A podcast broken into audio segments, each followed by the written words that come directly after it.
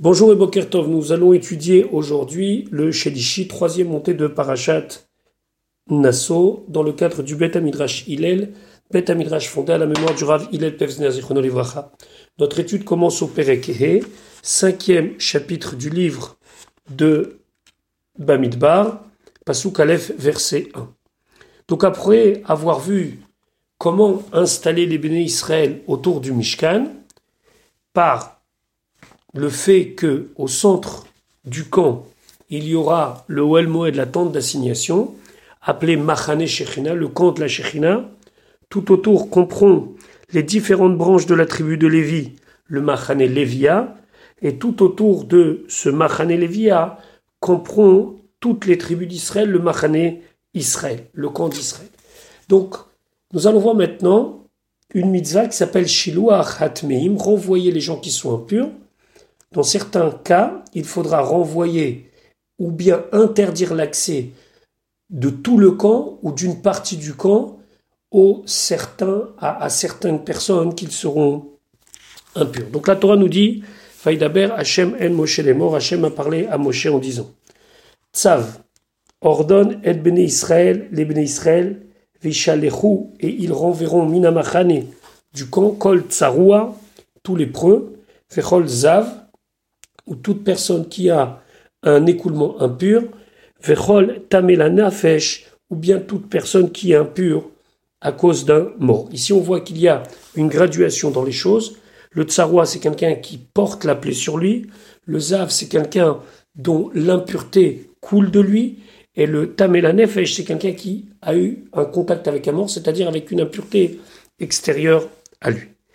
Rashi, Tzavet Bene Israël, Parashazou, cette paracha, donc cette section de la Torah, le fait de renvoyer les gens impurs, Ne'emra Bayom Sheukam Mishkan, a été dit le jour où le Mishkan, le tabernacle, a été monté. Ou Shmona Parashiot Ne'emruvo Bayom, et ce jour-là, il y a huit sujets qui ont été donnés au Israël, qui est des Masechet Gitin, comme nous le voyons dans Masechet Gitin, Beperek HaNizakim, dans donc le Perek HaNizakim. Là-bas, dit qu'il y a huit choses qui ont été transmises au Béné Israël ce jour-là, suite à l'inauguration du Mishkan, la mort de Nadav Avihu, etc., etc. Parmi ces huit choses, cette mitzvah de Shiluach Hatmim, de renvoyer ceux qui sont impurs. shalosh machanot hayusham. Il y avait là-bas trois camps. Bishat chaniyatam, au moment où ils campaient. Tor haklaim, à l'intérieur des tentures de la cour du Mishkan. Yi Machane Shrina, c'est le camp de la Shrina, c'est l'endroit le plus saint du camp. Deuxièmement, Chaniyat Halviim Saviv, le campement de la tribu de Lévi tout autour. Comme nous l'avons étudié la semaine dernière dans Parashat Bamidbar, Imachane Levia, c'est le camp des Lévim. Troisième étape, Umisham Sof Machane Hadgalim, et de là du camp des Lévim jusqu'à la fin du camp où se trouvaient les différents fanions, les Chol Arba Aruchot, des quatre points cardinaux, Imachane Israël, c'est le camp de Israël. Atzaroua, le lépreux, Nishtalach est renvoyé Chutz le Chulam, en dehors de tous ces camps. C'est-à-dire, il ne peut pas rentrer ni dans Machane Shechina, ni dans Machane Levia, ni dans Machane Israël. Azav, le Zav, donc celui qui a un écoulement impur, Moutar Bemachan Israël, il peut vivre dans le Machan Israël, ou Meshulach, et il est renvoyé Minashtaim des deux, c'est-à-dire du Machane Shechina et du Machane Levia. Vetamela Nafesh, et celui qui a simplement eu contact avec un mort, Moutar Af Beshel Levia, il peut même se rendre dans la partie du camp qu'on appelle Machane Levia, Ve'eno Meshulach et la Michel il n'est simplement renvoyé que de la partie la plus sainte celle de la Shrina. Et tout ceci a été déduit par nos Chachamim des mots des différents versets dans Masechet Psachim. Tamé la Nafesh, Rachid expliquait qu'est-ce que ça veut dire Tamé la Nafesh, et donc il s'appuie sur le Targum Onkelos. Le Targum Onkelos, il dit des misav litme nafsha dehenasha, c'est-à-dire qu'il a été impur par des ossements d'être humain. Omer Anishu Lachon Atzmot Adam Lachon Arami, moi je dis que ceci correspond au langage pour désigner des ossements humains en araméen. Bereshit on retrouve souvent ceci dans Bereshit Rabat, Temaya, Temaya ça veut dire des ossements. Par exemple, il y a là-bas une expression qui dit Adrianos Shechik Tmaya. C'est une malédiction qu'on dit sur Adrien dans lequel on dit que ses os soient complètement euh, broyés. Comment on dit ses os? Tmaya. Shechik Hatsamot. Que ses os soient complètement broyés. Donc, d'après Rashi, Tamé fait référence aux ossements humains en araméen. Pasuk Guillemets. Mizacha ad nekeva, que ce soit un homme ou une femme, techalechu, vous allez les envoyer. El michutz lamachane, vers l'extérieur du camp, techalechun, vous les renvoyez. Velo itameu et machanaem, et ne verront pas impur leur campement, asher ani shochen betocham, dans lequel je réside. Donc ici, c'est bien pour nous préciser que ces lois concernent tant les hommes que les femmes. Pasuk Dalet, Vaya Souchen Ben Israël, et ils ont fait ainsi les Ben Israël. Vaïchalehu, et ils ont envoyé Otam, eux, ça veut dire les gens qui étaient concernés, par exemple les lépreux, El Michutz Lamachane en dehors du camp, Kacher Diber Hashem El Moshe, comme Hashem a parlé à Moshe, Ken Asu Bene Israël, ainsi les Bene Israël ont fait. C'est intéressant de souligner ici qu'est-ce qu'on veut nous dire on veut nous dire simplement que les bénis Israël se sont exécutés alors que c'était difficile. Ça pouvait concerner peut-être leurs voisins ou leur propre famille, mais ils se sont exécutés et ils ont dit à ceux qui étaient concernés par ces dynimes-là, sortez, allez à l'extérieur du camp selon chacun son niveau d'impureté. Maintenant, la Torah va revenir sur un dîne, sur une loi qu'on a déjà évoquée précédemment, le dîne de celui qui a volé qui a juré faux pour nier avoir commis cet acte et qui finalement reconnaît qu'il a menti. Alors cette loi a déjà été évoquée dans le livre de Vaikra, mais ici la Torah va nous apprendre deux points qui n'avaient pas été évoqués précédemment et qui ne sont enseignés que ici dans Parashat Nassau. Pasuk et Vaidaber, Hachem, Hachem a parlé à Moshe, Moshe les morts en disant Pasuk Vav, Daber, parle, El Bene Israël ou Bene Israël, Ish o Isha, un homme ou une femme, qui a sous, qui feront, Mikol Chatot à Adam, parmi toute faute envers un homme, donc il a causé un préjudice, et Lim'ol Ma'al Bashem, et il a donc fait une Me'ila. Alors une Me'ila, c'est une faute grave. Par exemple, on emploie le terme de Me'ila concernant l'utilisation d'un objet saint pour une utilisation profane. C'est une espèce de détournement. On emploie des fois le mot me'ila dans le sens d'adultère, de quelqu'un qui donc se détourne et commet une infidélité par rapport à une autre personne. Donc ici, cet acte-là d'avoir juré de ne pas avoir volé pour au final s'apercevoir qu'on a face à nous un menteur, alors c'est l'imol Baal Bachem. Ça s'appelle une infidélité envers Akadosh Baruch Ve'ashema Hanefesh et cette âme s'est ensuite trouvée coupable. Alors ici c'est très important, c'est pas nous qui avons les preuves qu'il a menti, c'est lui-même qui vient et qui reconnaît sa faute. Regardons ce que Rashi nous dit. L'Imol Maal Bachem, donc Rashi dit, Arrêt, voici Chazar, la Torah est revenue, Vechatav Kan a écrit ici, Parashat Gozel, la loi de celui qui a volé, Venishba al Sheker et qui a juré de manière mensongère. Iamora Parashat Vaikra, on l'a déjà évoqué dans la Parashat Vaikra. Là-bas c'est marqué, ou Ma'ala Ma'al Bachem, il a détourné il a donc commis une infidélité envers Hachem, et il a nié à son ami. Il a dit à son ami, non, je t'ai pas pris cette chose-là. On voit ici qu'il y a deux dimensions. Il y a une dimension Ben Adam la Chavero entre un homme et son prochain. Il y a une dimension Ben Adam la Mako. Mais ici, la Torah revient, Venishnitkan, elle est répétée ici, Bishvil Shinedvarim, pour deux points. Deshuba, dont ici, on est en, en, en chidouche, en nouveauté. Aïchad le premier, Chez Katouf, c'est marqué Ve'idvadou. Ils confesseront, vidouille.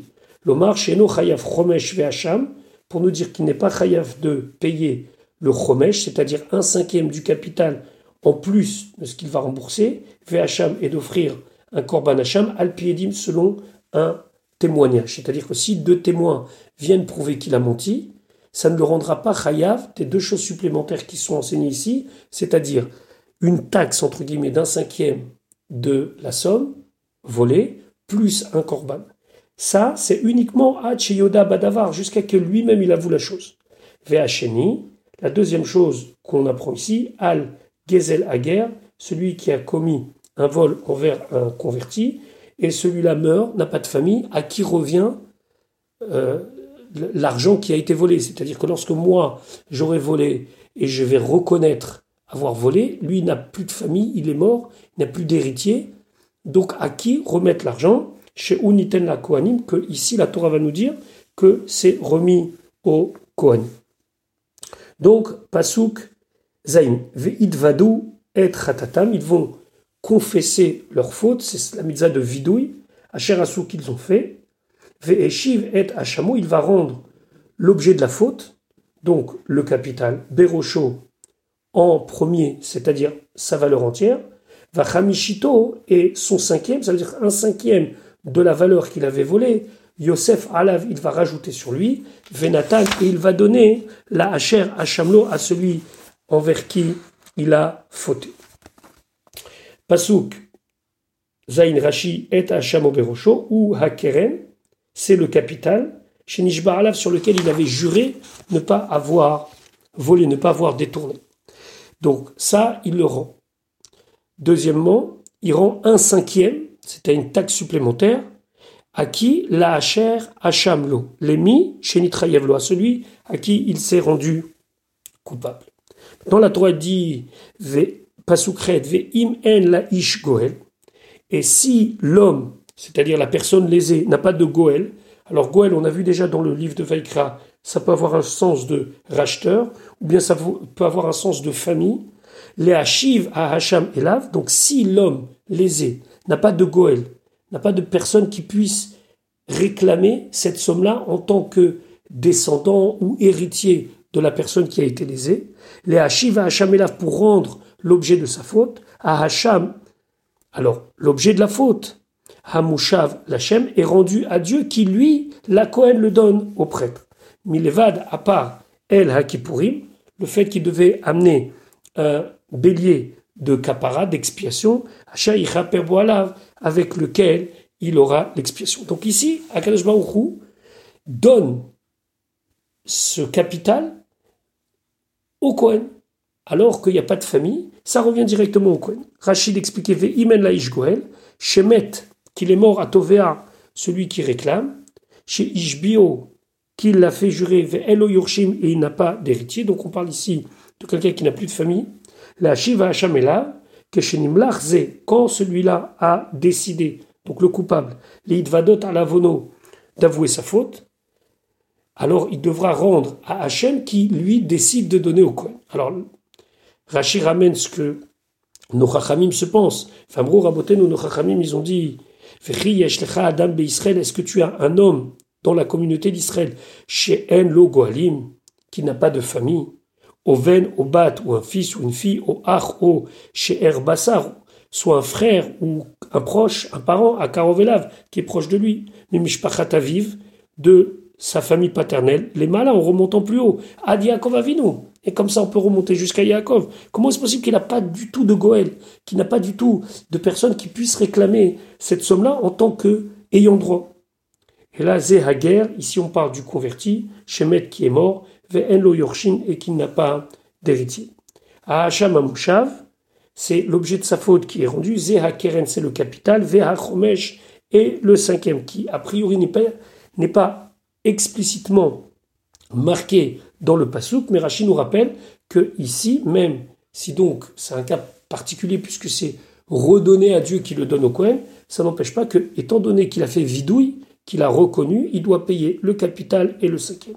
L'Hachem la Cohen, Kenao Hachem, Hachem l'a acquis, ou Netano la Cohen, il a donné au prêtre, chez Mishmar, qui est dans cette même garde. On sait très bien que les Kohanim étaient partagés en 24 mishmarot, qui, ces mishmarot étaient coupés entre guillemets en plusieurs familles, et donc ceux qui étaient de garde dans cette semaine-là, c'est eux qui ont l'argent dans ce cas-là. Milevad el Akipurim, à part donc le bélier qui devra être amené comme Hacham, Amo Bevaikra, qui est dit dans le livre de Vaikra, chez la vie qu'il doit amener. C'est intéressant de souligner, même si ce n'est pas ici dans le cadre de notre cours de développer ce point-là, que ici, on apprend la mitzvah du vidouille, c'est-à-dire la mitzvah de confesser ses fautes lorsqu'il y a besoin de reconnaître, puisque ici c'est marqué Ve'id vadou et ratatam, ils vont reconnaître leurs fautes, c'est la confession. Maintenant, la Torah va nous parler encore une fois de quelque chose qui revient au Cohen, dans des mots qui sont assez secrets, entre guillemets, puisqu'on ne sait pas exactement de quoi la Torah parle, si ce n'est grâce à l'explication de Rashi et nos Rachamim qui vont exactement nous dire de quoi on parle dans ce pasouk.